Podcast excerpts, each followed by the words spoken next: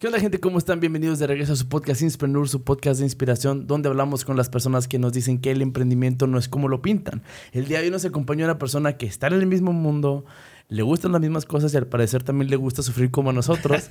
Tenemos hoy a el host de un programa que hoy, hoy en día se llama Cómo emprender y no morir en el intento. ¿Cómo estás, Marco? ¿Qué onda, mi estimado? No, muy bien, muy emocionado de que me hayan invitado. Un gusto estar por acá.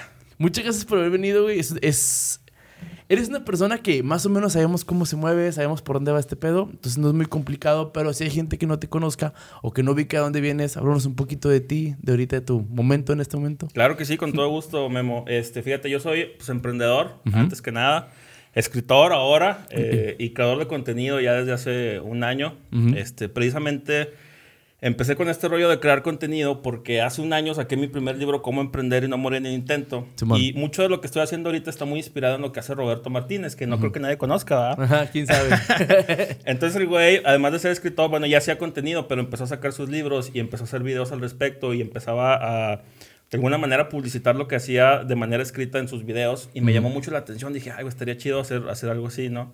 Y empecé a sacar eh, videitos de desarrollo personal. De repente dije, oye, está interesante la manera en la que los emprendedores piensan, que no me dejarás mentir. Ujú. Tiene como que un chip de repente diferente, güey. O sea, tiene Sí. una mentalidad diferente en la forma en la que abordan los problemas y las soluciones y cómo están en la montaña rusa emocional del emprendimiento. Ujú. Cómo sortean todo ese rollo me empezó a llamar mucho la atención. Ok. Y dije, estaría con madres si de alguna manera lo podemos trasladar a- a- al público en general que lo puedan ver. Ujú. ¿Cómo? Pues a través de un podcast. Y te digo, como inspirado en este güey, dije, vamos a hacer un podcast. Y empecé de manera muy rudimentaria a hacer un podcast en mi oficina Ujú. con un pinche micrófono de esos de auxiliar y, la cámara de mi celular y luego otra cámara así empatado y empecé a aprender todo el rollo de la edición Simón. y me empecé a meter en ese mundo este y me gustó me gustó mucho antes de esto pues siendo emprendedor muchos años eh, con mi empresa güey, que, que llega la pandemia y nos cargó el payaso güey. la neta sí nos cargó el payaso este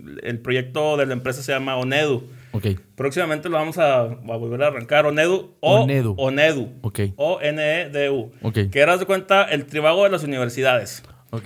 Si tú no sabías qué chingados estudiar, te metías ahí, te decía qué carreras había y en dónde las podías estudiar, güey. Ok. ¿De aquí la región o nacional? Estábamos ahorita por regiones. Ok. Teníamos este, la región, digamos, noreste, noroeste, centro. Eh, y nos empezó a ir con madres, con, Ok. con ese rollo, con ese proyecto. Este, nace originalmente en 2014 la idea. Ujú. Nos tardamos como dos, tres años en sacarla. Ganamos concursos, ganamos crowdfunding, ganamos fondeos. Este, empezamos a viajar, Tú con madre. Con madre. Y nos parábamos con los pinches, este, codo con codo con directivos de universidades muy importantes y nos abrían las puertas y Ok. dábamos pláticas y nos estaba yendo con madres. Ujú. Pero ¿qué pasa? Que de repente llega pandemia, Chingó a suma de todo. chingó a su madre. ¿Pero por qué específicamente con nosotros? Porque nuestros clientes eran las escuelas, güey. Ujú. Entonces nos quedamos sin clientes, de repente las, todas las escuelas se convirtieron en pueblos fantasmas y ya no teníamos a quién venderles, güey. Hablabas a preguntar a ver qué onda y es que te contestaba la que hacía la limpieza o alguna secretaria, güey, y si acaso, La que se ve quedado en ese momento la que se su había madre. quedado en ese momento. Entonces se nos complica y, y decidimos tomarnos un break porque teníamos la página activa, pero simplemente tener una página de internet activa te cuesta una lana, güey. Entonces dijimos, ahorita no tiene caso, o sea, no estamos teniendo nada de tráfico, las universidades están todas paradas, las prepas también, no, no, no hay nada que podamos hacer, no sabemos cuándo va a cambiar este pedo. Ujú. Que ya es que decían que 40 días, Luego tres la meses. cuarentena, güey, la cuarentena de un año y medio. Entonces, este, en ese inter, en ese este, periodo, pues nos empezamos a preguntar mi socio y yo, oye, güey, pues qué chingados hacemos. A mí siempre me había llamado la atención la idea esta de escribir. Este, de hecho, por ahí vienen en, en- en los libros que yo empecé a escribir porque me rompieron el corazón. Ok. Terminé completamente destrozado emocionalmente por una chica, en mi primer amor, y yo no encontraba, o sea, terminé en una profunda depresión, güey. Ok. A lo mejor no clínica, pero de sentimientos, de emociones, y me sentía muy mal, y de repente fantaseaba con esta idea de que, sabes que ya la verga todo, un día me voy a dar un tiro porque no puedo Ok. con esto. Te pegó fuerte, Me fuerte, pegó fuerte. Fuerte, fuerte. Verga. Fuerte, fuerte. Y siempre, no, no, no quiero decir que tengo tendencia a la depresión, pero siempre he lidiado con ese sentimiento de que cuando estoy muy abajo, caigo muy abajo, güey. Si te da el bajón, te da con huevos. Te da, me da con muchos huevos, güey. Entonces Ok. esa vez me dio.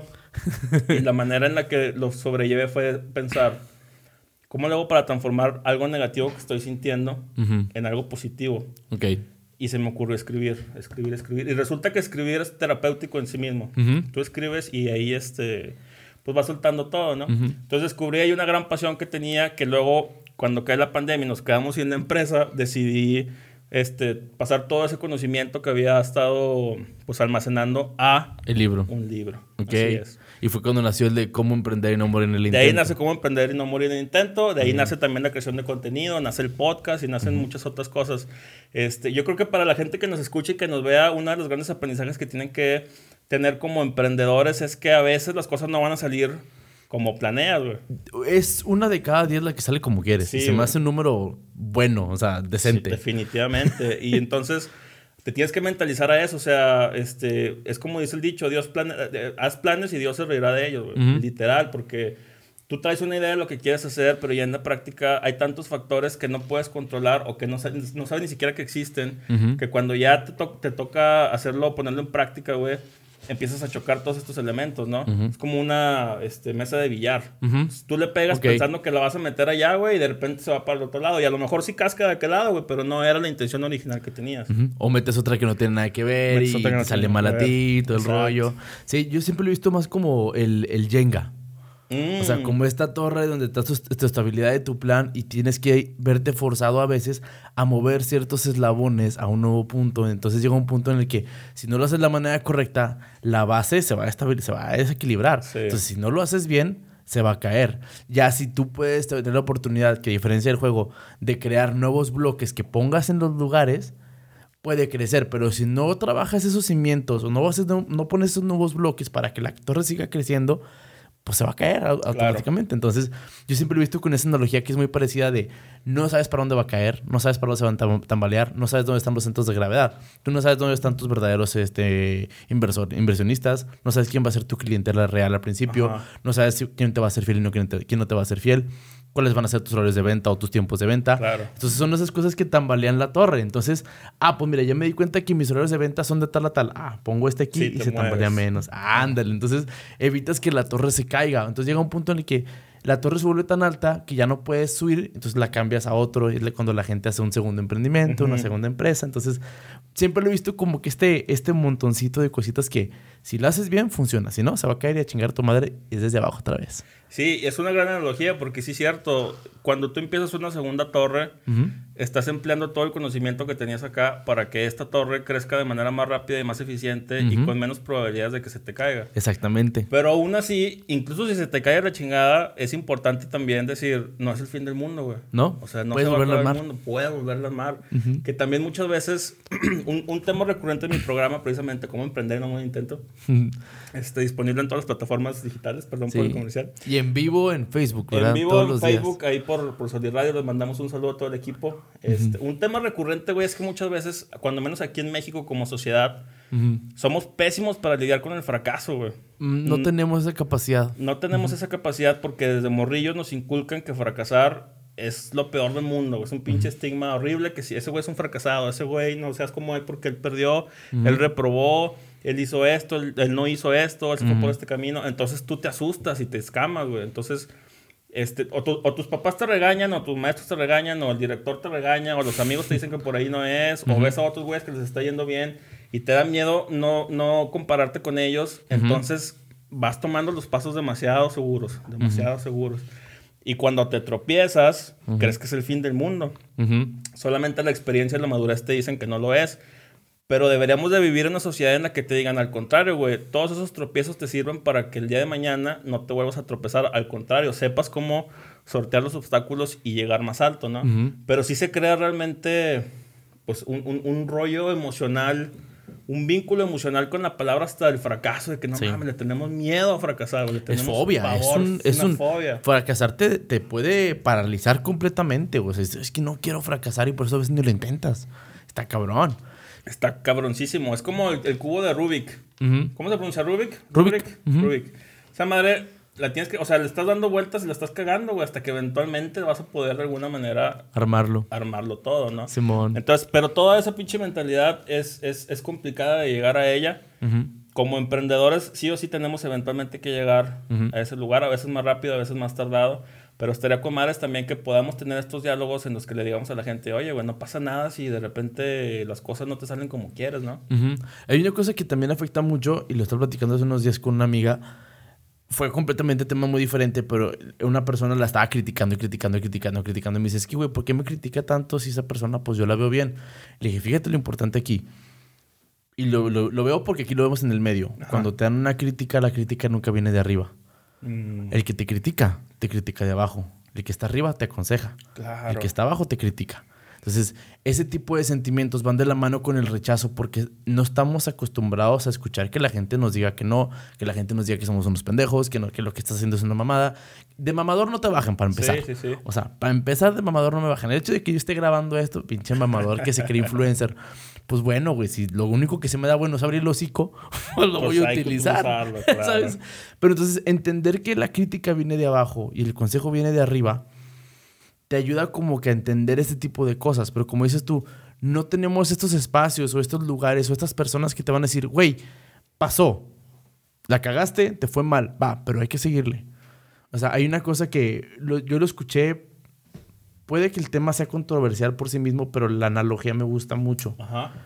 En las corridas de toros, se supone que en ciertos ruedos, cuando alguien va, están toreando, dejan a la gente que entra a intentar torear al toro.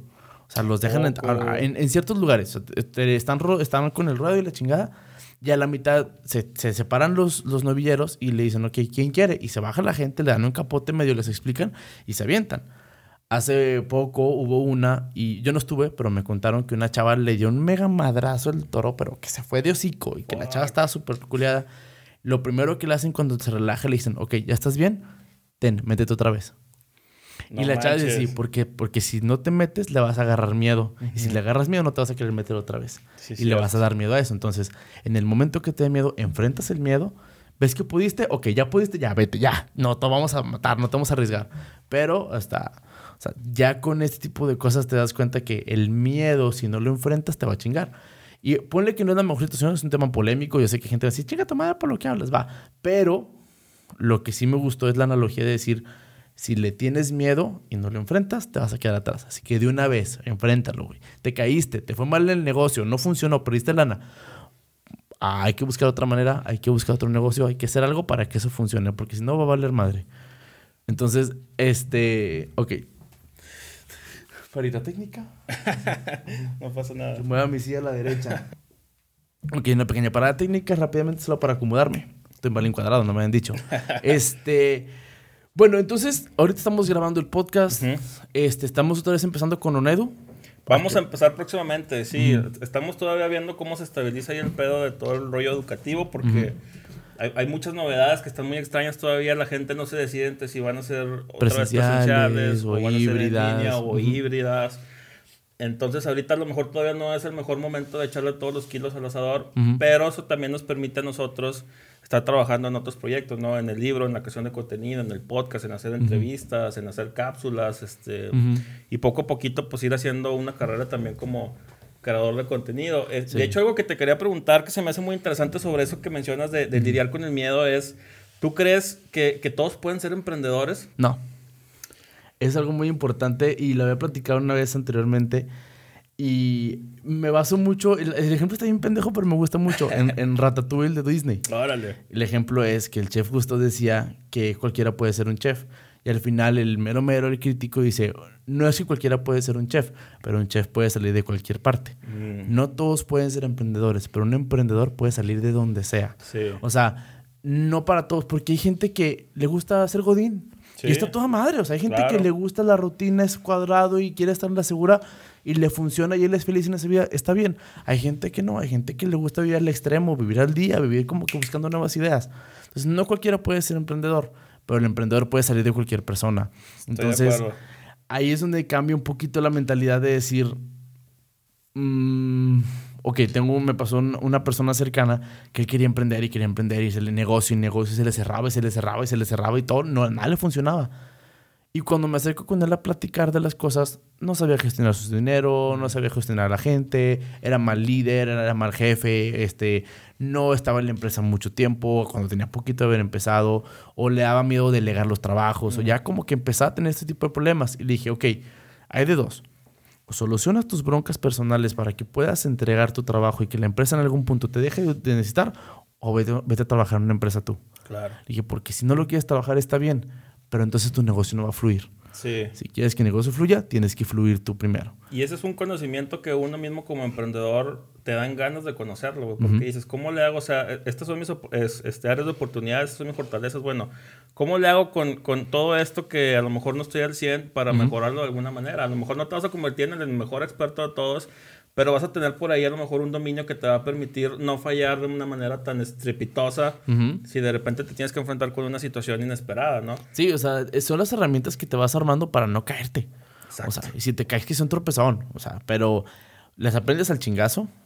Aparte de eso, no todos tienen el carácter. Realmente hay personas que no les gusta enfrentar y no pasa nada. O sea, también tenemos que entender que es normal, pero si te vas a meter al mundo del emprendimiento es te vas a tener que enfrentar a demonios que no sabes que tenías. Que también me gustaría recalcar que creo que hay distintos tipos de emprendimiento. O sea, yo, yo manejo mucho que emprender no es nada más poner un negocio No. o buscar dinero. Es hacer lo que te gusta y perseguir tu pasión de alguna manera. Y eso lo puedes hacer en el índole que te dediques. A lo mejor yo como Godín, digo, ¿cómo le hago para innovar en esta área que a mí me toca? güey? Y de cierta manera estás emprendiendo algo. Es que emprender, en sí mismo la palabra emprender significa empezar algo. Se lo hemos atribuido mucho últimamente por el boom que hubo con este rollo a lo mejor de un Carlos Muñoz en su momento que empezó a crear contenido, contenido y los emprendedores y la raza emprendedora y ahora todo el mundo asocia emprender con la parte de los negocios. Pero no. Pero no, realmente el emprendedor es la persona que inicia algo. Si tú emprendes un viaje, Sigue siendo un sigue emprendimiento. siendo un emprendimiento. Eh, Incluso muchas veces, muchos via- hay mucha gente que hace este, viajes, los transforma realmente en un emprendimiento de decir, me quiero ir a Cancún, güey, no tengo dinero, ¿cómo le hago para irme a Cancún, güey? Ah, pues necesito conseguir capital, ¿cuánto capital tanto? ¿De dónde lo voy a sacar? Voy a hacer una actividad, lo voy a administrar de esta manera y este dinero acá me va a durar tantos días Ujú. y lo voy a administrar de esta otra manera y luego ya me tengo que regresar. Y eso es un proyectito que luego te sirve para cuando quieras realmente hacer un negocio, güey, de que puedas tener las bases para Sí. aplicarlo. Sí, tienes gestión de recursos, tienes gestión de tiempo, gestión de personal, como manejo, Exacto. lugares y puntos de venta, puntos de apertura, todo. Vas viendo Todo. ese tipo de cosas. Algo, fíjate que es algo que tenemos aquí y cua- eh, cuando empezamos este proyecto fue algo con el que fue un tipo roce que teníamos, que decíamos, ok, vamos a invitar a emprendedores. Vamos a invitar a cualquier persona y dijimos, ok, me- dijimos, ¿a qué te refieres? Me dice, vamos a invitar a luchadores, vas a invitar a deportistas, artistas. Entonces empezamos con la parte, ¿qué es un emprendedor? Entonces de ahí empezamos a crecer y empezamos a buscar hacia dónde podemos tirarnos. O sea, a mí me gustaría, por ejemplo, un día tener aquí a Dr. Wagner. Yo también, estaba pensando justo en ese cabrón. Porque es Sí, un güey. emprendedor, es un luchador que nació de aquí y llegó muy lejos, pero es un emprendimiento porque él tuvo que pararse la chinga de su vida para llegar a donde Sí. está. Si es fue parte de un conglomerado más grande, lo entendemos. Como lo dices tú, emprender es empezar algo. Entonces, empezar una tradición musical, empezar un taller de arte, no sé. Que a veces, como dices tú, el emprendimiento no se trata de los, millo- de los millones. Es de vivir en cosas que te gusten, vivir de una pasión que te agrade y que eso pueda, si le puede servir a alguien y te pueden remunerar por eso, todísima madre. Que ahí está el truco también, ¿no? Después de decir, ¿cómo le hago para que esto que me gusta y que me apasiona de alguna manera me deje una lana también? Ujú. Y eso separa, a- ahora sí hablando de negocios, a los grandes emprendedores de los que pues, no están hechos para, Para emprender. para emprender. Sí. Entonces sí me gusta mucho todo eso que mencionas. Ahí, ahí siento que hay una rama pequeña de emprendedores que yo siento que hay emprendedores con visión, con ambición, y hay emprendedores que tienen metas pequeñas, pero constantes. Porque muchas veces creemos también por lo mismo el emprendedor que, güey, ya tienes 15 años con tu empresa y sigues siendo un local chiquito que nada más lo atiendes tú. Pues puede que para ella sea lo necesario y para ella funcione. O sea, porque me, conozco gente así que tiene una florería, la florería le va con madres, pero no crece a los millones, pero ella con lo que tiene y con ella trabajar y con una persona que le ayude, ella está con madre porque ocupa su día, ocupa lo que le gusta, hace que las cosas funcionen y está toda madre. Chance no busca los millones. Es que es, es también el tema este de cuándo es suficiente, ¿no? Y, y el suficiente es muy subjetivo y muy individual. A lo mejor para ti o para esa señora tener su florería con un ayudante, con Es eso todo. es todo, güey. Ya no necesita moverle nada, güey. Pero desde fuera, pues también es muy fácil Vendidos opinar. ¿no? Ujú. Sí, o sea, así que no mames, pues si le mueves aquí, le mueves allá, vas a tener dos florerías. Y con dos florerías, después abres tres. Y luego que tengas cuatro, vas a hacer una franquicia y te lo llevas a otros pinches lados y luego en otros lados. Y así te la llevas y de repente vas a tener una empresa bien chingona. Güey, pero es que a lo mejor esa persona no lo quiere. Chance lo quiere por la esencia que le da la, la florería. Sí, y exacto. ya. Y, y, o sea, para ella es el éxito marcado ahí. Hay muchas, muchas veces cuando te metes en este mundo, es entender para ti qué es el éxito, cómo lo vas a medir y hasta dónde quieres llegar en tu éxito. Y una vez que llegues a ese éxito, que sigue. Que es, una, es una situación que hace poquito estaba, estaba escuchando y que pues no lo piensas. Los, los que van a las Olimpiadas. Un güey, un, un atleta olímpico entrenan 10, 15, o 12 años, no, lo que sea, para ir a las Olimpiadas, para buscar el oro, ganan el oro y que sigue después. sigue después? Si no tienen esa visión, se van a la depresión y se van y se pierden. Entonces tienes que buscar qué sigue después de ese éxito, no con una ambición y un hambre que no tenga fin, sino con algo que te pueda mantener en constante movimiento. O sea, ser una especie de nómadas de, del, del éxito. Tu éxito no nada más es una cosa y lo puedes ir fluyendo y fluyendo y Es que fluyendo y es, fluyendo. es- es justo esa palabra, fluir. Tienes que aprender a fluir, güey, porque una vez que llegas a la cima, no te puedes quedar ahí, güey. O sea, no sé si has visto el programa de Billions. No. Muy bueno, te lo recomiendo, güey. Y el, el uno de los protagonistas, Bobby Axelrod, este, está teniendo una plática con otra persona. Son, los güeyes son inversionistas, ¿no? Y tienen así Ok. un chingo de dinero. Cagados en la Sí, a lo estúpido. Entonces, este, eh, el- el- la persona con la que se está peleando era como que lo tenía bajo su ala y lo termina traicionando. Ok. Y le dice, son pocas las personas que llegamos a la cima. Ujú. Y todavía somos menos las que estando en la cima podemos tener un gran desempeño. Ok. Porque en la cima el aire es, es, es más ligero, güey. Es más, es más delgado. Más delgado, güey. Entonces eso te chinga. Y si te quedas en la cima mucho tiempo, también te pueden morir. Hay mucha gente en el Everest que están muertos, incluso antes de llegar a la cima, pero ahí están, Ujú. que no se pueden ni bajar porque a pesar de que llegaron tan cerquita o a la cima, güey, luego ya no pudieron subsistir. Entonces pasa lo mismo acá y es un rollo mental que tú tienes que decir, bueno, sí llega acá, güey, pero eso no es el final del camino. Hay, hay, hay más. Hay un lugar más, siempre va a haber un lugar más, ¿no? Eh, hay una película que me gusta mucho. Yo no soy. Me gusta mucho el tema de la filosofía. No estoy tan metido en la filosofía, pero eh, en una película que se llama eh, La vida de David Gale. Lo ubicas, no sé si lo No. ubicas con este güey, Kevin Spacey. Muy, eh, Gran actor. gran actor. Gran actor, dejémoslo en gran actor. Sí, ahí dejémoslo porque si no nos Sí, ver. voy a confunden, pero entonces el güey, el güey es, es profesor, creo que es de filosofía. Ok. Y habla de un pensador, Lacan, se llama. claro. Y- sí, Lacan. Entonces el vato habla de que solamente puedes desear aquello que no tienes, porque cuando lo tienes ya no forma parte de tu deseo. güey. Tu deseo es el deseo del otro. Exacto. Entonces Sí. eso está muy interesante, porque cuando realmente te pones a pensar en eso dices, yo quiero tanto esto que el día que lo consigo ya no lo puedo querer más porque ya lo conseguí. güey. Ujú. Entonces hay gente que le pasa realmente una verdadera crisis existencial Ujú. cuando obtienen sus metas, lo cual es irónico porque luego ya no saben para dónde moverse. Y como Se tú deprimen. dices, hay que fluir, se deprimen, güey, caen en una depresión porque de repente habían, se habían definido a sí mismos tanto por el objetivo que querían lograr, como por ejemplo estos güeyes que entrenan toda su vida para las Olimpiadas, Ujú.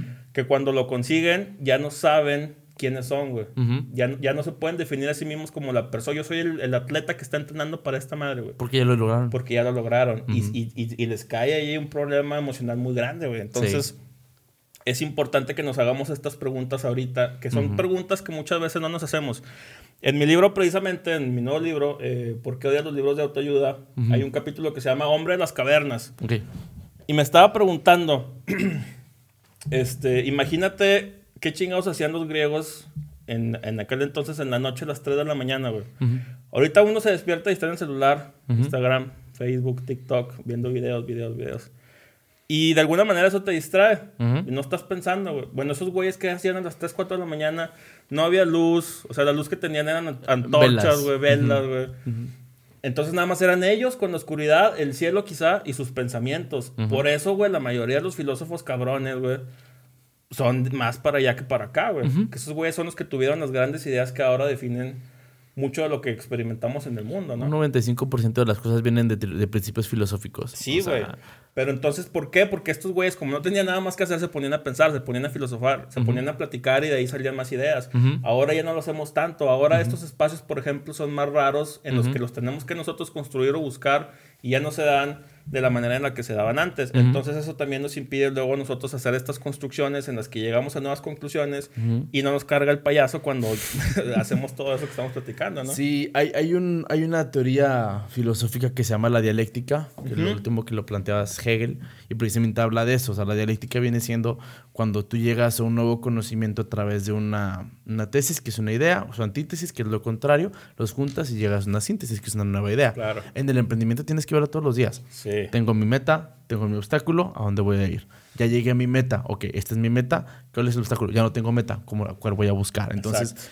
Tienes que vivir en este estira y afloja de encontrar, buscar, encontrar, buscar, encontrar, buscar y perderte a veces. Sí. Pero lo importante de perderte es tener un ancla en el que digas tú, ok, mañana que salga de este hoyo, ¿a dónde quiero ir?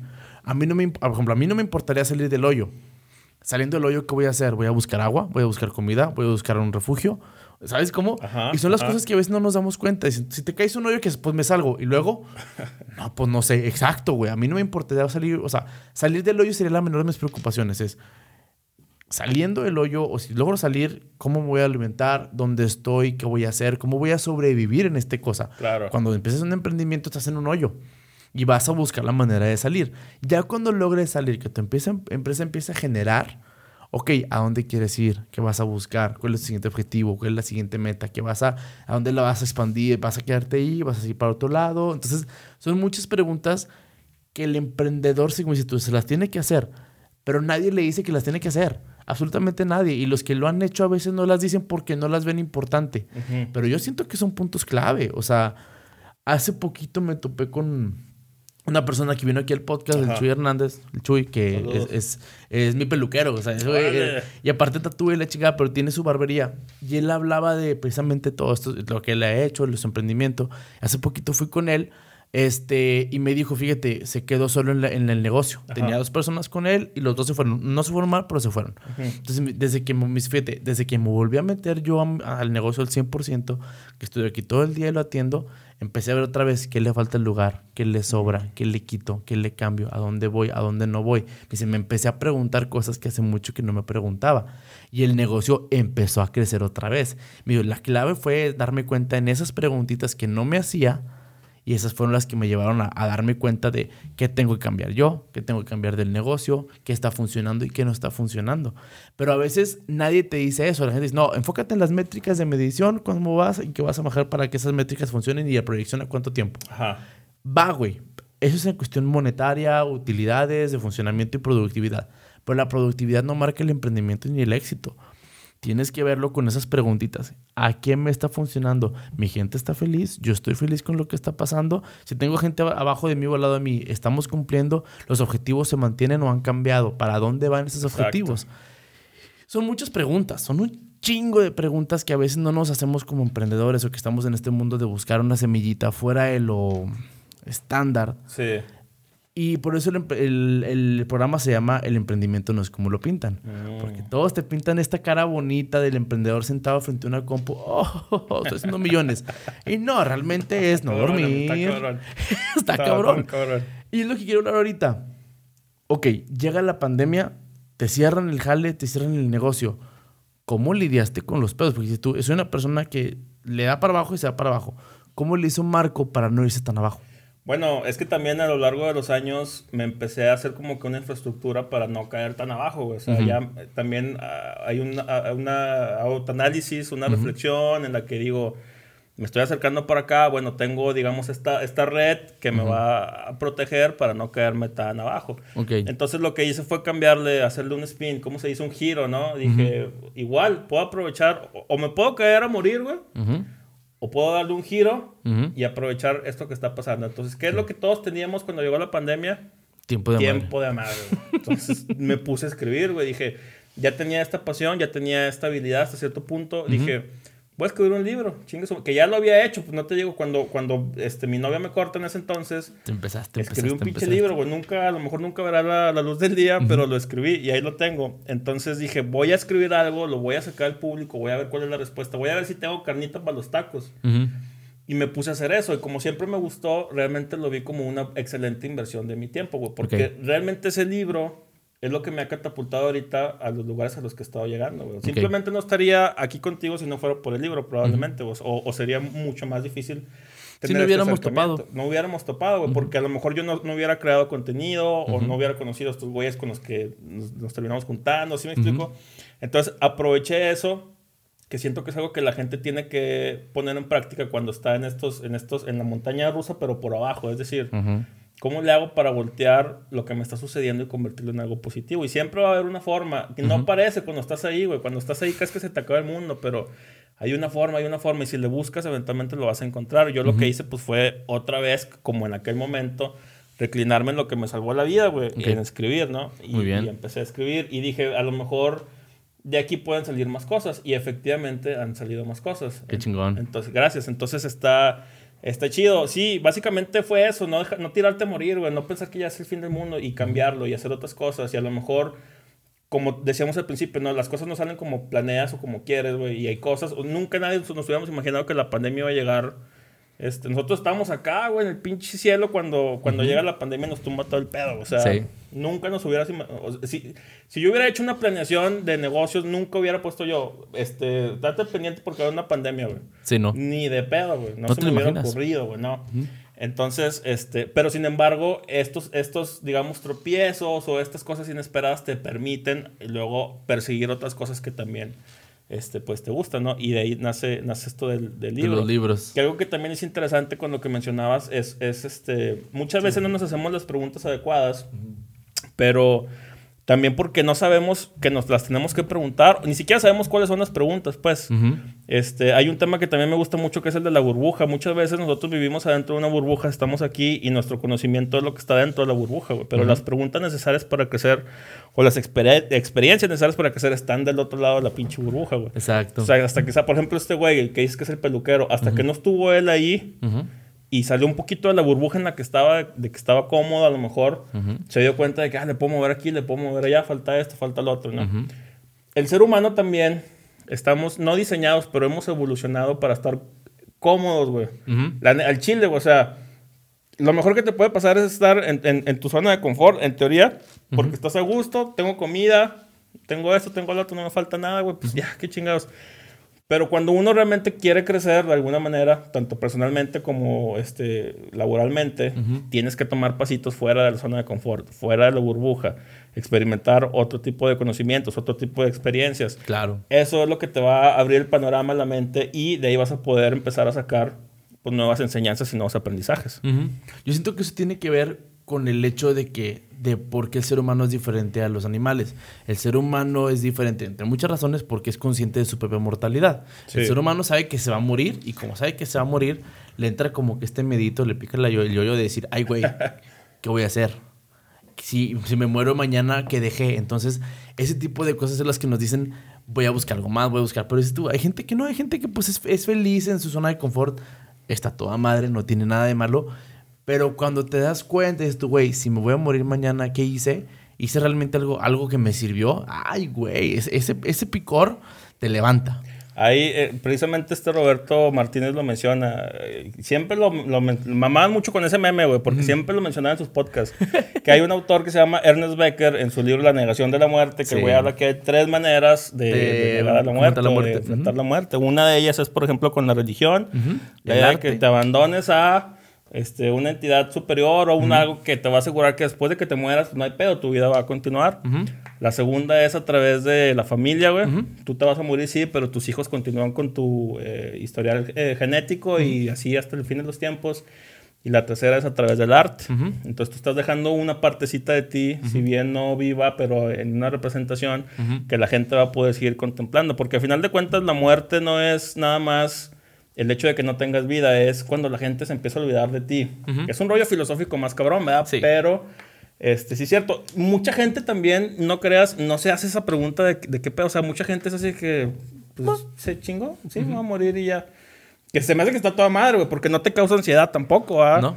Porque, o sea, es, es, eh, la ansiedad también muchas veces te genera querer hacer otras cosas porque no quieres, no, no te quieres imaginar cómo sería el proceso de finalmente estar ahí. O sea, ¿cómo va a ser cuando me muera, güey? Si nadie se acuerda de mí, güey, y si mis hijos no me quieren, y si a nadie le gusta mi pinche el libro que acabo de escribir, o sea, te genera una ansiedad, pero sin embargo, esa misma ansiedad es la que te va empujando a sacar las cosas. Sí, o sea, si es una, si es una ansiedad productiva, te puedes para pero hay una que te tumba, o sea, si te paraliza, vale madre.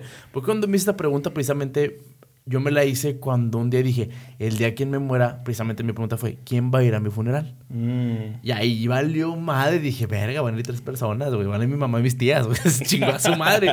Dije, ok, ¿qué voy a hacer o qué estoy haciendo para que haya un poquito más de gente en mi funeral?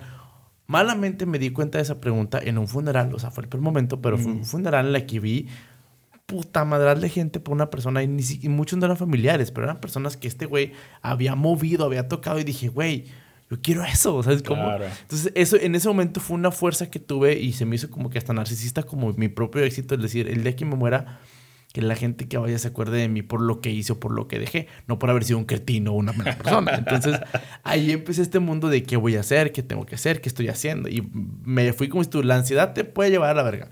A mí sí me llevó un poquito, pero pues la cosa es sacar un juguito, esa carnita de ese contenido que tienes y hacer algo. Tú lo hiciste en el libro. Se llama ¿Por qué odias a los libros de autoayuda? Así es. Y afuera de cama me dijiste más o menos de por qué se llama Ajá. así. Este, el libro lo hiciste el año pasado. Después, acabando este, empezaste el otro o qué? Acabé este, le di más o menos. eh, es, por ejemplo, este lo saqué creo que en agosto del año pasado. Ujú. Entonces, agosto, septiembre, octubre. Y luego este lo empecé más o menos en marzo. Ujú. Me tardé unos tres meses en escribir el contenido. Ok. Me tardé unos dos meses en editarlo. Ujú. Este, y siempre lo digo a la gente que me pregunte si lo ven, la neta, este es mil veces mejor, es más, no hay comparación con el primero. El primero Ok. fue un gran experimento, ahí está el paréntesis, pero este ya, la neta, sí está muy chido, me gusta mucho. Siento que es un libro muy especial. Me tardé más o menos cinco meses entre que se me empezó a ocurrir y, y que lo terminé de editar. Ok. Y luego empecé con el proceso de ver cómo chingados lo imprimía. Ujú. Ahí les va, para la gente que quiere escribir, esto va a ser un gran tip. Lo puedes hacer todo a través de Amazon, por ejemplo. Ujú. Si te quieres Ok. quitar de pedos, te metes a Amazon. Amazon te da las herramientas para que lo, lo edites, lo des formato. Ok. Amazon tiene una gran herramienta que es impresión bajo demanda, en donde Ok. tu libro existe en la nube, yo lo quiero comprar en físico, le doy clic, se imprime. imprime. y te llega. ¿Cuál es el pedo de eso? Que no hay imprenta aquí en México, güey. Entonces se imprime por decir en California, Estados Unidos, güey. Y te sale un billete, no tanto por el libro que te va a salir barato, pero la importación, el envío, es donde se, se puede doblar el valor. Entonces, por ejemplo, eso vale 250 pesos, güey. Te cuesta casi 600 pesos si lo pides por Amazon. Es mucha lana. Es mucha lana. Entonces, este, pero sin embargo es una opción para que a lo mejor este, lo puedas tener en digital. Por ejemplo, ahorita ya se, ya se utilizan mucho los ebooks, bueno, desde siempre, ¿no? Pero lo puedes conseguir en, en- en digital, subes todo ahí eh, y Amazon te da, te da también un precio preferencial como autor Ok. Para que te lleguen los, los libros. Entonces yo me fui con esa finta, lo que no sabía era que me iba a salir muy pinche caro. Ya la producción, Pero dije, bueno, está bien, hice un primer tiraje, me fue muy bien, lo saqué digital, te digo que empecé a crear contenido. Este, sí dije, bueno, si tengo con, con queso para los gordas, vamos a hacerlo más chingón, güey. Y me tomé mi tiempo, me metí a, a- a ver cómo se, se hacía el formato de los libros, la edición. Este, empecé a preguntar y terminé conociendo a una persona en Guadalajara, Israel Alfaro, que le mando un saludo de Editorial Casa de Letras. Vayan Ok. con ese güey, la neta se lo recomiendo. Ok. Es una chingonada de, de persona, muy profesional, este, que, que me, me asesoró. El güey Ok. básicamente te dice, hay de dos sopas, este, yo te lo puedo hacer, te cobro una lana o te puedo más o menos guiar para que lo hagas tú. Y, y a mí como me- soy muy curioso, que también es una cualidad que los emprendedores Tienen que tener. compartimos, tienen, Tienen que, que tener. tener. Ujú. Este, dije, me gusta aprender, güey. Simplemente, por ejemplo, el rollo de la editada también, lo- me tuve que aprender, güey. Me metí y ahorita ya me siento muy capaz en cuestión de, de editar, ¿no? Así también con, con la cuestión de los libros. Entonces, este, fueron cinco meses eh, y luego me tardé esos cinco otros, casi si- seis meses en, en- en sacarlo, el primer tiraje, porque luego resulta que es muy complicado, decíamos también antes de empezar a grabar, que te lo impriman el pinche libro, güey. Uno pensaría que es lo más sencillo del mundo. Y no, tú ma- marcas así a imprentas muy grandes, muy conocidas, y los güeyes a lo mejor no se especializan en imprimir libros, sí te lo pueden hacer, pero te lo dejan muy caro. Tan caro que no te conviene luego para ti venderlo. O sea, no le vas a sacar lo que le deberías sacar para poder decir que es un buen, Un buen un- producto. un buen producto. Entonces, este, después de hablar, o sea, coticé aquí en La Laguna, coticé en Monterrey, coticé en Ciudad de México, terminé cotizando en Guadalajara con él, que es de allá, y mira, encantado con, con su forma de trabajo. Muy bien. ¿Cómo topaste con ese güey? O sea, ¿fuiste a Guadalajara o te lo pasaron? No, güey. Publiqué en mi Facebook, este, oigan, quiero imprimir mi libro. Ok. Y el vato, no sé cómo chingados, lo vio y me mandó un mensaje, carnal, yo te lo hago, güey. Dije, no mames, neta, me dijo, sí. Órale, y empezamos a trabajar ahí. Qué cagado. Sí, güey, cagadísimo. O sea, O sea, tú no sabes que lo tenías en Facebook. no lo tenía en Facebook, güey. Ah, cabrón. O sea, como la publicación está pública, Ujú. ni siquiera me acuerdo si la hice desde mi página, Marco Men Oficial, para que me sigan, o Ey. desde la personal, pero el güey la vio, Y tú, me mandó un mensaje y me dijo, de aquí soy, güey. O sea, Qué chingón. captó ahí la oportunidad también de volada, ¿no? Ok. Se acomodó el pedo y, y, y lo terminé sacando, güey. Y el libro nace porque tengo un compa, no voy a decir quién, pero a lo mejor se va a dar cuenta si es que lo llega a leer, que el güey está peleado con el tema de los libros de autoayuda, el- el tema de la motivación, el desarrollo personal, el coaching también. Que bueno, ese es un tema aparte, pero a mí me gusta mucho específicamente el tema del desarrollo personal. Que el desarrollo personal es, tiene que ver con la autoayuda, pero la autoayuda ha sido muy criticada últimamente. Ujú. Desarrollo personal no tanto, porque pues, todo el mundo queremos desarrollarnos de manera personal. Y el desarrollo personal luego te catapulta a otras cosas. Simón. Entonces ese güey está peleadísimo y dije, voy a hacer un pinche libro que le den la madre a este cabrón. Y, y se me ocurrió a esta madre y hasta le puse el título así, ¿por qué odias los libros de autoayuda, güey? Que es Ok. un título irónico. Ujú. Este, n- no, no trata tanto de por qué los odias, que sí. Haz de cuenta que la estructura de este libro son capítulos y luego dentro de cada capítulo hay una o dos reglas que dice, ¿por qué odias los libros de autoayuda número uno? Por esto y esto y esto. Ok. Y luego ya lo desarrolla, ¿no? Ujú. Este, me gustó mucho la, la estructura y básicamente habla sobre la mentalidad del éxito, la mentalidad de la gente próspera. Ujú. Habla sobre cómo hay algunas personas que sí pueden conseguir sus objetivos y cómo hay personas que no. Muchas veces hemos estado en ambos lados, ¿no? De repente nos va con madres, de repente vemos al otro que sí le va chido, güey, y tú te pones a pensar por qué él sí y a mí no. Entonces traté de plasmar todo eso aquí en el libro a través de historias, a Ok. través de, de- de chistes, a través de anécdotas, a través Ok. de historias de otros lados, para que... Básicamente lo que quiero es que la gente reflexione, que llegue a todas estas preguntas que nos estamos haciendo ahorita en esta charla, que ellos también las puedan tener, ¿no? Que les rompan un poquito la burbuja para que puedan llegar a nuevos aprendizajes, que es, es muchas veces lo que nos falta pues para crecer en el ámbito que sea. El- eh, algo importante de esto, como dices tú, está muy chida la idea. Primero se me, se me olvida la idea. Se me Gracias, está muy chido cómo, cómo está planteado y cómo, porque la, la idea es que sea digerible, que lo Ujú. puedas leer fácilmente. Porque después que leer algo muy pesado y realmente a, a veces no tenemos ni el tiempo ni la capacidad Sí. o el momento. Entonces, no, el- el- algo, digeri- algo digerible te puede dar la pauta a algo más fuerte. Eso está Exacto. con madre. Fíjate que yo lo que veo con el- todo el tema de la autoayuda y todo ese tipo de cosas, uno tiene mucho que ver que como todos los temas se ha polarizado. Sí. Están los que lo odian y los que lo aman. Y no hay un punto medio. Yo siempre lo he dicho y es algo que a través de mi propia deconstrucción he entendido, no todo es bueno, no todo es malo. Correcto. Entonces, la autoayuda te puede servir, claro que te puede servir, pero si lo sabes utilizar de la manera correcta. Un coach te puede servir, claro que te puede servir si lo utilizas de la De manera, manera correcta. correcta. Y también si vas con la persona correcta. Si vas a perder los millones con una persona que te va a decir, échale ganas, pues no, no, no mames. Sí, no, está O sea, la mentalidad de pensamiento mágico como pendejo, como le dice Odín Dupeirón Odín Perón, gracias. viene este, en mi libro precisamente. Ándale, o sea, esa mentalidad no te va a servir de nada. Exacto. La autoayuda te puede servir a salir de un hoyo, te puede salir adelante, a tener una poquita más de estabilidad emocional, a atreverte a ir con un psicólogo, no sé, a muchas cosas. Lo importante es que entendamos que no podemos vivir tomando un lado 100%. No puedo casarme con él. Me caga la autoayuda, no sirve de nada. Pues no, güey. O sea, si no sirviera a mucha gente estaría muerta. Sí, güey. ¿Sabes cómo? Entonces, sí te puede servir, pero tienes que aprender a delimitar y hacer esta autocrítica. Decir, la autoayuda me va a servir, ya me ayudó, ok, no me puedo sentar aquí, ¿a dónde voy a transformarlo? ¿A dónde Claro. voy a moverlo? Volvemos al punto, es fluir, güey, no Es puedes fluir. quedarte. Leo a Jorge Bucay, leo a Odín Perón y luego me voy con, ¿cómo se llama el de... ¿Cuál? Padre rico, padre pobre? Kiyosaki. Ándale, Kiyosaki, y luego me voy a leer un libro de Steve Jobs, luego de Bill Gates. Va, güey, pero todo ese conocimiento en qué lo estás aplicando. Mejor lee uno, utiliza lo que te funcione, ponlo en práctica. Si no te funcionó, vete a otra cosa. Pones en práctica Claro. lo que te sirve, si no, vete a otra cosa. Ya has visto esta la madre de la autoayuda. Ok, vete a los que no hablan de autoayuda y vete a, completamente a desarrollo personal y psicológico. Puede que encuentres algo que te vaya a Claro. servir. La idea es que le des la oportunidad a las cosas, no Eso. te cases con una idea, con ninguna, y que tengas esta oportunidad de autocrítica en tu desarrollo y en lo que quieres hacer. Eh, volvemos al punto. Son las preguntas que te tienes que hacer constantemente para que puedas hacer algo. Si no, vas a quedarte en el pinche hoyo y no vas a hacer nada. Y es un pedo porque muchas veces no queremos hacernos tampoco esas preguntas. O sea, por ejemplo, como te digo, tengo un compa que le caga este pedo y lo hice pensando en él. Pero también es, es, una posición en la que muchas veces sin querer queriendo nos hemos encontrado de que no, a la verga, eso no me hace falta ahorita, güey. y muchas veces eso que rechazas es realmente lo que te hace falta para crecer de alguna manera, ¿no? Claro. Entonces nos, nos, nos, de alguna manera nos prohibimos a nosotros mismos el aprendizaje que nos puede luego impulsar a llegar a otro lado, güey. Y sin siquiera darle la oportunidad, o sea, nada te cuesta decir, a ver, voy a leer uno o dos, a ver si es cierto que, que, me gusta, que no me gusta. Si no te gusta, pues no hay pedo, la neta. Pero si ni siquiera los has leído, güey, y te dices que te cagan, pues ahí está. Cállate la chingada. si no lo has leído y lo quieres criticar, cállate la verga. Sí, güey. Es algo muy importante que tenemos que aprender. Suena muy feo, pero la neta, si no tienes los huevos del entenderlo y leerlo y entender por qué te caga, no lo vayas a criticar.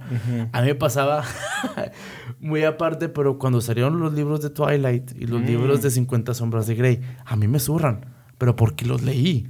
Y los leí para poder tener una crítica y decir, güey, estos libros están de la verga por esto, por esto, por esto y por esto y por esto. No con tal de tirarle caca, pero sí dije, güey, no me gusta, pero quiero saber qué es lo que no me está gustando. los comentarios de Memo no reflejan los, los pensamientos de Marco No, para nada. no te creas. Es que a mí me gusta un chingo este, toda la, la, trilogía. Bueno, ya son cuatro libros de 50 sombras, güey. Son cuatro. Son cuatro ya, güey. Y, y, a lo mejor como piezas de literatura no son tan profundas, pero no. neta la historia está chida. Es como una telenovela, güey. Sí, es, es, una novela, es para entretenerte, o sea. Pero lo importante es te puede entretener, pero por ejemplo, yo cuando leí, a mí sí se me hizo algo que dije, ah, para mí no es. Por ejemplo, no lo puedo juzgar, no lo puedo criticar sin antes leerlo. Y ojo, y cuando alguien me pregunta el tema, le doy mi punto, pero no le digo, no lo leas, digo, pues date, güey, léelo. Si te, gusta, chingón. si no, pues no. Ya cuando, es más, les digo, léelo primero y cuando ve ya lo haya leído, ya platicamos del tema. Si no, no podemos hablar de eso. Porque yo no puedo hablarte de religión si no conozco una religión. Simplemente le tiro porque no creo en ello. Pues no, güey, léela, investiga, entiende lo que está pasando y ya después la puedes criticar. ¿Quieres criticar a un emprendedor? Emprende. ¿Quieres criticar a un empresario? Soy un empresario. ¿Quieres criticar a alguien que está haciendo algo? Hazlo tú. Y el día que tú entiendas lo que ese güey está pasando o lo puedas vivir, vas a poder criticarlo. Entonces, la autoayuda no te sirve. ¿Realmente te has metido un poquito a entenderla, a leerla, a ver qué te sirve? No, entonces no lo puedes criticar, papacito. Claro. Lo siento. O sea, porque mucha gente hoy en día, la ventaja del internet, te da esta oportunidad de criticar de manera anónima, tirar la piedrota y absolutamente nadie puede saber quién la tiró. Sí, no, y no te pasa nada. Antes, pues no mames, es como si te encuentras a alguien en la calle que te mienta la madre, güey, ahí le partes la madre tú también, güey. Dices algo, güey, pero en internet, pues no, no se puede, güey. O es, es, muy, muy complicado. Alguna vez he fantaseado, o he tenido esta idea de que estaría con más hacer un video donde alguien tira hate, güey, de alguna manera lo localizas, güey, luego lo vas y lo buscas y ese es un video de que, ¿qué pedo? Aquí estoy, la chingada, güey. Estaría bien verga, sería viral esa madre, pero. Muchos se irían para atrás mucha gente sería para atrás o incluso... No, no, yo no fui, güey. Hay gente que, que tiraría hate en redes sociales. A lo mejor a mí no porque no soy tan reconocido, pero por decir un Franco Escamilla, este, que le tiran hate y luego ese güey hiciera ese ejercicio, estando enfrente de Franco Escamilla, Dile. a lo mejor sería hasta al revés. No, perdóname, güey, dame un autógrafo, la chingada, y mándale saludos a mi mamá que es tu gran fan, güey.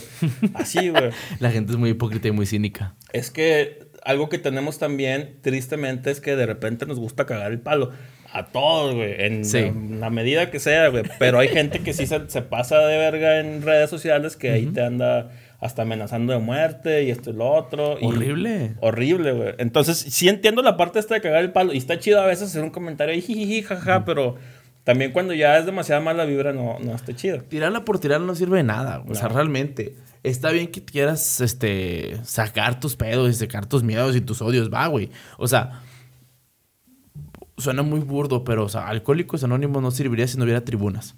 Que es donde el güey se sube a hablar de sus pedos, de lo que le caga, lo que le surra, lo que le vivió y lo que no vivió.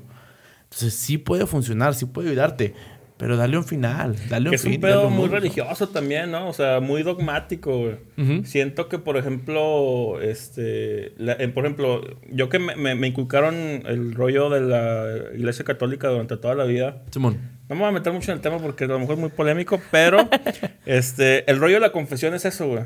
O sea, te confiesas para sentir este rollo de, de, de, catarsis, de decir, ay, güey, no, pues es que lo que hice está mal, pero aparte cuando se lo confiesas a alguien o se lo dices a alguien y tienes que sentir a lo mejor esa pinche vergüenza o hasta esa humillación, güey, es donde ya a lo mejor se genera un cambio, que muchas veces puede pasar también allá. De hecho, una de las, de las frases esta de, de mm, ay, ¿cómo se llama la película esta de, del güey que olvida a la morra? Este... De... Spotless... Ah, esto no respondió the... recuerdo. Ah, sí, sí, sí, esa madre, güey. Ahí utilizan mucho esa, esa frasecita que de hecho es acuñada en, en Alcohólicos Anónimos. La, de, fuerza para... Señor, concédeme la serenidad para aceptar las cosas que no puedo cambiar, valor para afrontar las que sí puedo y sabiduría para entender la diferencia. Exacto, güey. Simón. Eso, entonces ese, ese rollo también muchas veces es, es una cuestión un poquito dogmática, un poquito religiosona, que es, es, donde se generan luego estos cambios, que también tiene mucho que ver, a final de cuentas, con la mentalidad, cómo funciona la mentalidad de la gente. Cuando tú la exploras, te das cuenta que funciona de ciertas maneras y hay ciertas cosas que tú puedes hacer para que la gente luego tenga ciertas respuestas y ciertas reacciones. Siendo una de estas, por ejemplo, las tribunas de la AA, la confesión en la religión y muchos otros tipos de, de, cosas que luego en Internet, pues no, no se ve. Nadie te, nadie te hace este, asumir la carga de lo que estás haciendo, ¿no? Es muy fácil que alimenten la madre de cualquier persona porque pues, nunca jamás nadie va a repercutir contra lo que estás haciendo. O eso crees. Lo peor es que tú crees que no tiene consecuencias. Tú simplemente la tiras, pero no, bueno, sí. no eres consciente del daño la otra persona es la que... A ti te blinda el que tú no sabes qué pasó del otro lado. Bueno, te blinda.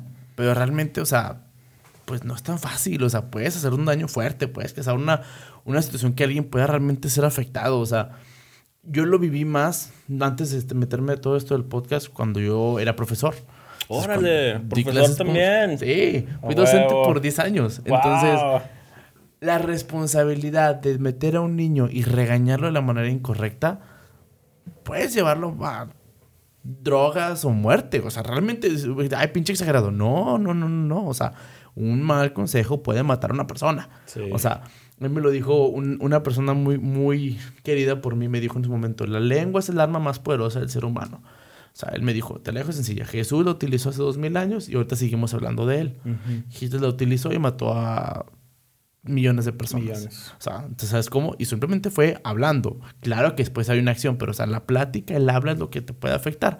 En ese tipo de cosas, como lo que dices tú de las redes sociales, del emprendimiento, de los libros, ese tipo de responsabilidades son importantes para llevar a un una armonía, llamémosle, en, entre lo que yo quiero hacer, lo que debo hacer, lo que puedo decir y lo que quiero decir.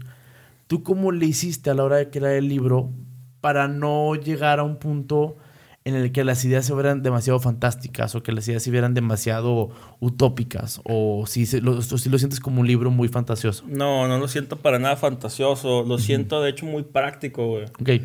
Porque cuando lo escribí, para bien o para mal, eh, cuando menos estos dos libros están muy inspirados, como te digo, en lo que hace Roberto. Cuando tú ves la, la, forma en la que él trabaja, que lo platica en sus clips, él básicamente te dice que va juntando ideas, las va escribiendo, les va dando forma y espera que al final de alguna manera todo se pinche entrelace. Que tenga ese hilito, Simón, Simón. Entonces, más o menos esto es, es, muy similar y siempre traté de hacerlo de una manera muy práctica, de algo que realmente te sirva. Si me sirvió a mí, puede que te sirva a ti también. O si le sirvió a tal persona que conozco, puede que te sirva a ti también, ¿verdad? Claro que las situaciones, las circunstancias de cada persona son diferentes, pero es que al final de cuentas este, hay cosas que sí se parecen, que sí puedes aplicar y decir, esto funciona acá, puede que funcione también de este lado. no me fui a lo, a lo, fantástico, me fui más bien a lo práctico y utilicé muchas historias y muchos relatos que le pasaron a gente en la vida real que realmente pues, tienen alguna solución, alguna moraleja, ¿no? Va, qué chingón. Cuando hiciste el proceso creativo para el libro, ¿Qué hacías o cómo le haces para poderte motivar a escribir alguna locura? Es complicado, ¿eh? Mucha gente piensa que el rollo de la inspiración. O sea, la gente piensa que para hacer las cosas necesitas estar inspirado, güey. Y como escritor les digo que ese es el peor consejo que te pueden dar. Para escribir es sentarte en la pinche compu y teclear, y teclear, y teclear. A lo mejor vas a pasar media hora en la que no hiciste ni madres, pero ya estando en esa posición, ya estando frente a la compu o en una libreta si quieres te va a empezar a aflorar un poquito y un poquito. Es, es porque es, es, es, la parte de la inspiración, sí, claro que está chingón cuando te llega y te aflora todo con madres, pero es más la parte de la disciplina, de hacerlo constante, hacerlo todos los días, un ratito, sentarte una o dos horas y lo que te vaya ahí naciendo, lo vas plasmando en el, en el, papel o en este caso en la computadora, porque si no, te lo juro que nunca sale. La inspiración es algo muy raro que te llega a veces, güey. Ok. O, o, también hay rituales que puedes hacer para que te aflore la inspiración. Por ejemplo, a mí me gusta mucho escuchar música, específicamente escucho eh, trance vocal. Cuando estoy escribiendo, güey. que no escucho en ningún otro pinche ámbito de mi vida, güey. Pero esa madre me pone como... Me pone precisamente como en un pinche trance, güey. De alguna manera de ahí, pum, llega la inspiración y me pongo a escribir, güey. Me pongo a escribir. Eso también lo hago cuando estoy trabajando con algo que digo, es que me da un chingo de hueva editar este último pedacito, güey. Pongo esas rolas así, güey y me, me inspiran, güey, me inspiran, güey. Ok. Que en otras cosas no lo hago, entonces funciona. Ese rollo de los rituales, como te decía hace rato, que son rituales, a final de cuentas te funciona un chingo, güey. Entonces es un ritual, güey, y esa madre la asocias con determinada actividad y pum, de repente ves que te, que te empuja. Sí, es un crecimiento psicológico. Sí, güey, exactamente. Entonces utilicé mucho de eso para, para el libro. Por ejemplo, Roberto hacía lo de las pinches monedas, güey. sí. no me acuerdo qué chingados hacía, escribió un eh, capítulo o algo. Un vasito de shot y ponía una moneda cada vez que escribía un capítulo. Sí, güey, entonces acá es, era similar, a lo mejor no así, pero me condicioné a que ponía música, y con esa madre me empezaba, empezaba a escribir. Otra cosa que también utilizo mucho es las ideas las anoto. Google Keep. Esa madre es una joya, güey. Neta que ahí lo que sea que veas en internet, en película, Netflix, una canción o que alguien diga algo, güey, que se te haga una muy buena idea, escríbelo. Alguna vez mi madre me dijo, vale más una débil tinta que una brillantemente, güey. Ah, qué cabrón frase, güey. Y sí cierto, güey, porque por, muy inteligente que seas y muy buena memoria que tengas, güey, de repente hay tantas cosas que estás así, tantos estímulos, güey, que se te va la, onda y se te olvida algo. Pero si lo escribes y aunque se te olvide, vuelves a eso y pum, te prende la llama otra vez, güey. Entonces eso también es importante. Y, y, especialmente cuando están escribiendo, que lo hagan de, de esa manera. Y realmente el orden, por ejemplo, cuando ya lo estás escribiendo el orden puede ir como quieras, porque al final de cuentas puedes cortar y copiar y pegar en otros lados. O sea, eso no es, no es tanto problema. Sí, y realmente no es como que sea una historia, una historia completa que tenga que llevar una continuidad. Exacto. En este caso. Que en este caso, que también se puede hacer a final de cuentas. Por ejemplo, hay una novela de Rayuela que se puede leer en, en diferentes este, formas. Que, bueno, pero también eso lo, lo, tienes que tener pensado desde antes, ¿no? Claro. Este, pero sí, yo creo que para escribir un libro lo más importante es literal sentarse a escribir. Ya todo el rollo de la edición, el rollo del formato, todo eso son detallitos que ahí puedes ir sacando después, güey. Pero lo importante es que tengas el material que vas a terminar editando, ¿no? Si no, pues te vas a pasar toda la vida. Eh, por ejemplo, a mi socio, que le mando un saludo a Isaac, el güey, este, cuando escribimos el libro, los dos íbamos a escribir un libro al mismo tiempo. Okay.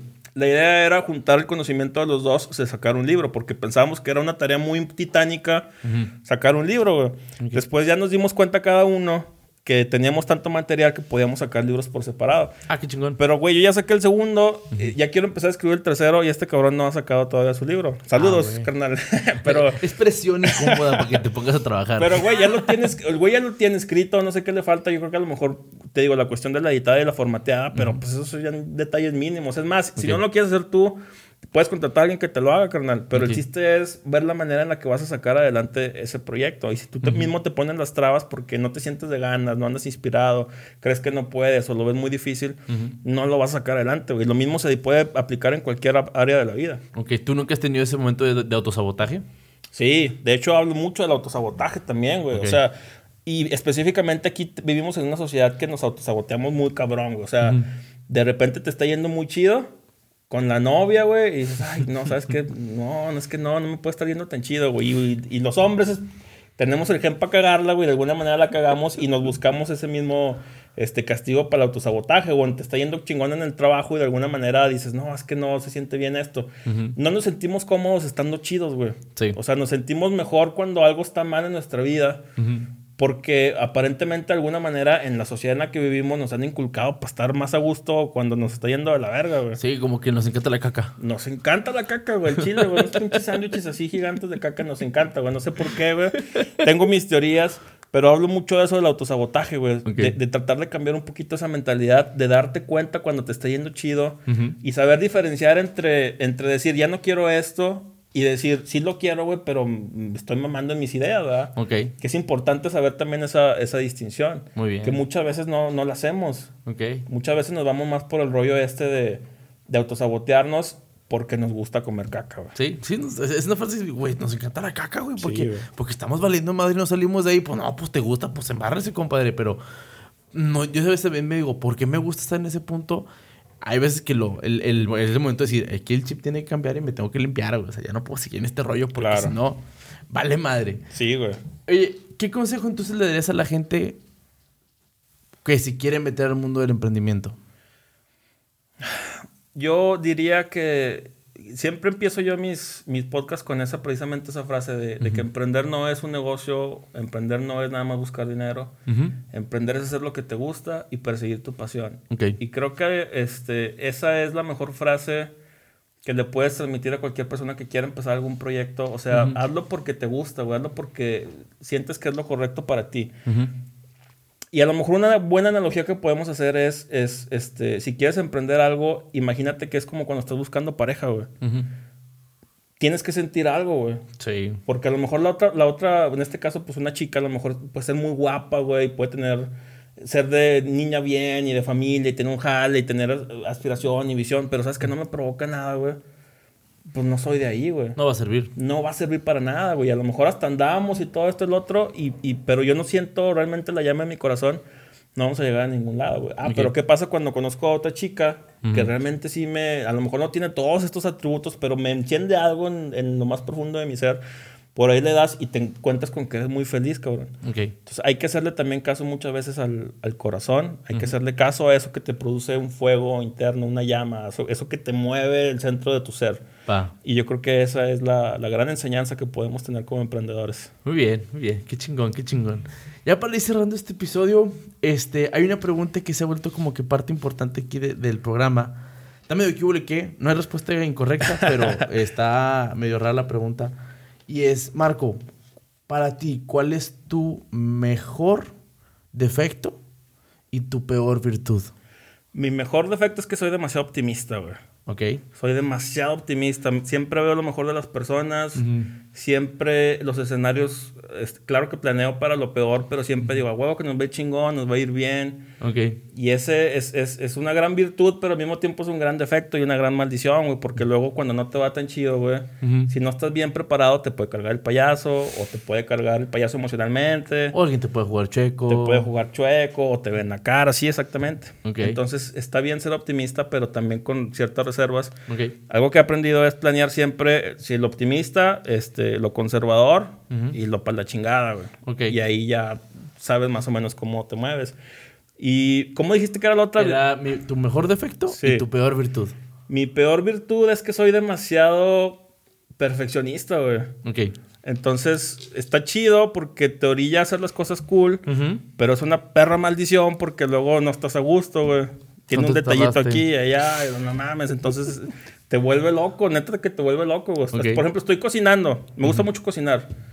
Y si no es la mejor versión de esa comida en específico, güey, no, no me nace comérmela, güey. A la chingada. Está, está cabrón, güey. O sea, Sí. si no es así como que la experiencia completa de algo, güey, no, no me nace, güey, porque siempre se puede, se puede mejorar. A lo mejor no va a existir la perfección, pero podemos estar jodidamente cerca de ella. Sí, se supone que el mundo no es perfecto, pero es perfectible. Es perfectible, güey. Entonces, ¿hasta dónde podemos llegar en lo perfectible? Muy cerca de la perfección, güey. Sí. Entonces, eso es, es, es complicado porque a veces quieres...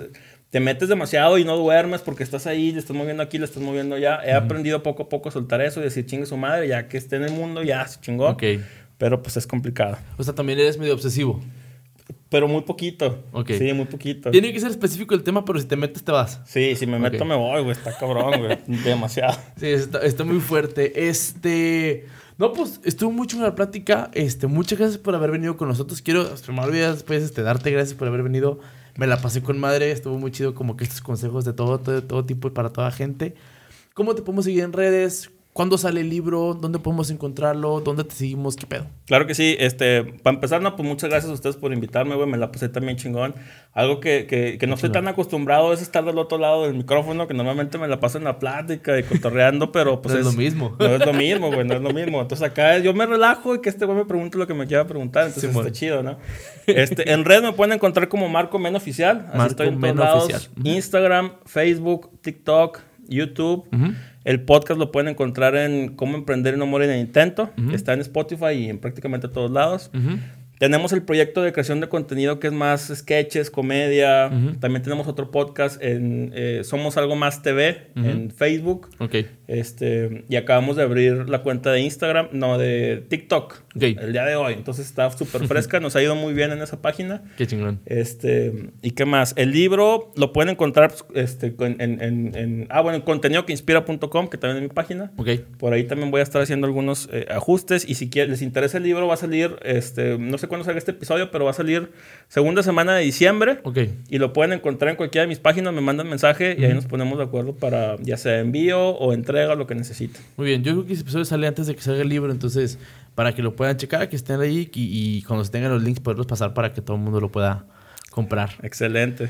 Este, no, pues qué chingón. Este, muchas gracias por haber venido una vez más. Este, esperamos que cuando tengas otro libro, aquí también me Vas hagas a ver que sí, claro que sí. Se habla de volada. Este, sigan a Insprenur en redes. Tenemos más gente que nos escucha que las que nos sigue y eso está muy feo. Está muy feo. No sean ojetes, el algoritmo no nos quiere. Sigan a Inspreneur MX tanto en Instagram como en Facebook. A mí me siguen como MomiGLZ en redes. Subo fotos de mi comida y de mi gato, pero pueden seguirme. no pasa nada. Nos vemos en la siguiente. Sale. ¡Sale! Bien. Su pinche madre. ¿Cuánto nos aventamos, güey?